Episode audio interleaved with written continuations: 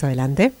Gracias, Julieta. Estamos frente a la EDI en lo que ya es un acampe porque ya llevan tres semanas los eh, afectados, tanto del el lado argentino como del lado paraguayo, de lo que han sido los cambios en la costa por la,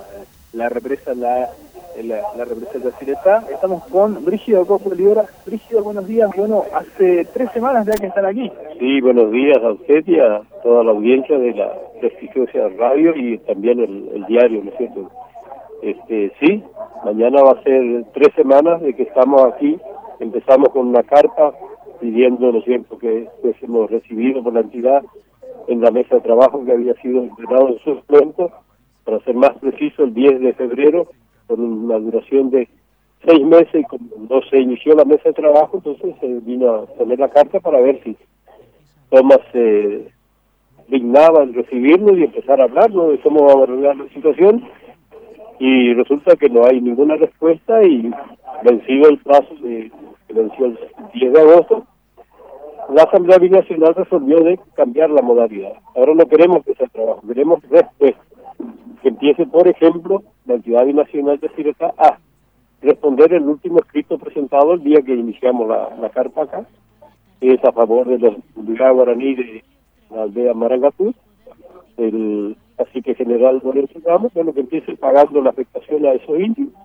para arrancar, ¿no es cierto?, con, que podamos considerar si se puede levantar acá esto o no. Este, aparte de eso, con fecha 17 de septiembre, yo presenté personalmente en la presidencia de la Nación un petitorio de audiencia y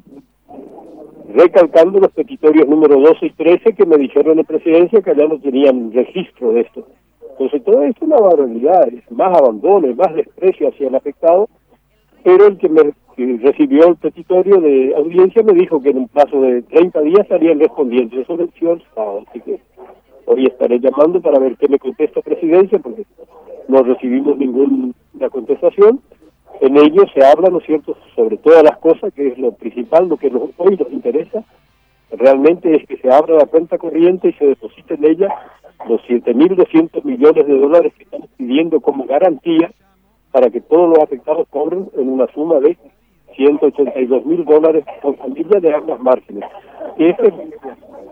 Y bueno, nosotros no podemos precisar, la misma entidad binacional de Ciretá reconoce que somos más de 80 mil desaparecidos económicos, así que la justicia tendrá en su momento ¿no de ordenar un reglamento para determinar realmente cuántos son en realidad los,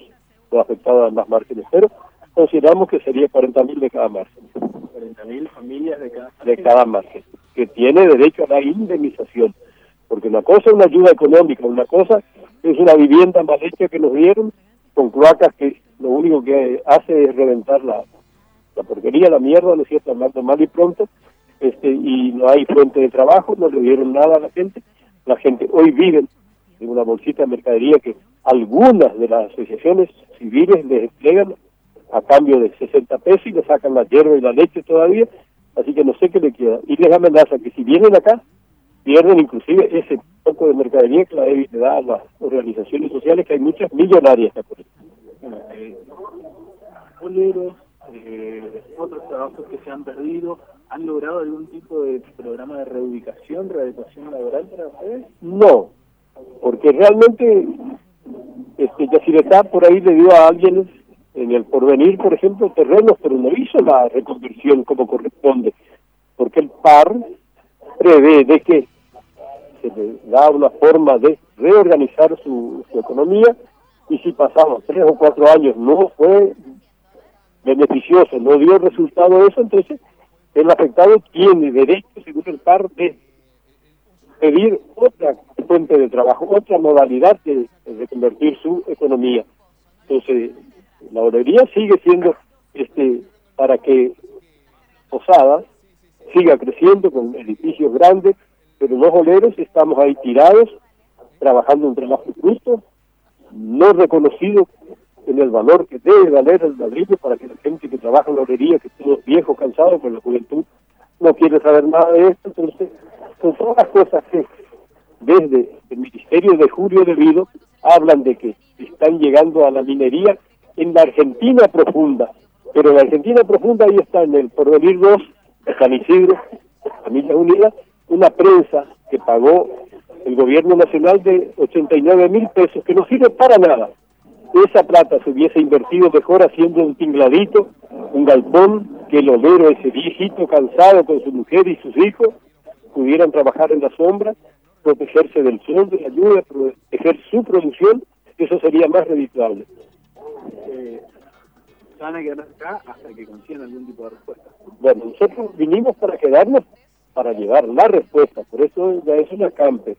Pero hay comentarios por ahí, de por fuera, ¿no? De que el defensor del pueblo estaría iniciando una acción judicial para ver si nos saca de acá. Ese es buen señor, ¿por qué no se toma la molestia y viene a hablar con nosotros e interiorizarse de qué es lo que pasa y por qué estamos acá? Aquí estamos porque el Banco Mundial, cuando le pedimos ayuda en el 2012, nos dijo que viniéramos a reclamar a la entidad nacional de Ciretá en la calle Rioja están los petitorios 12 y 13 presentados a Cristina Fernández Kirchner para que dé respuesta, y si ellos no dan respuesta, entonces ¿qué quieren que haga? La gente tiene que hacer lo que puede, y lo que podemos hacer es esto, aguantar con poca mercadería, con poca cosa para comer, pero gracias a Dios que son solidarios la gente, y todavía no faltó, gracias a Dios.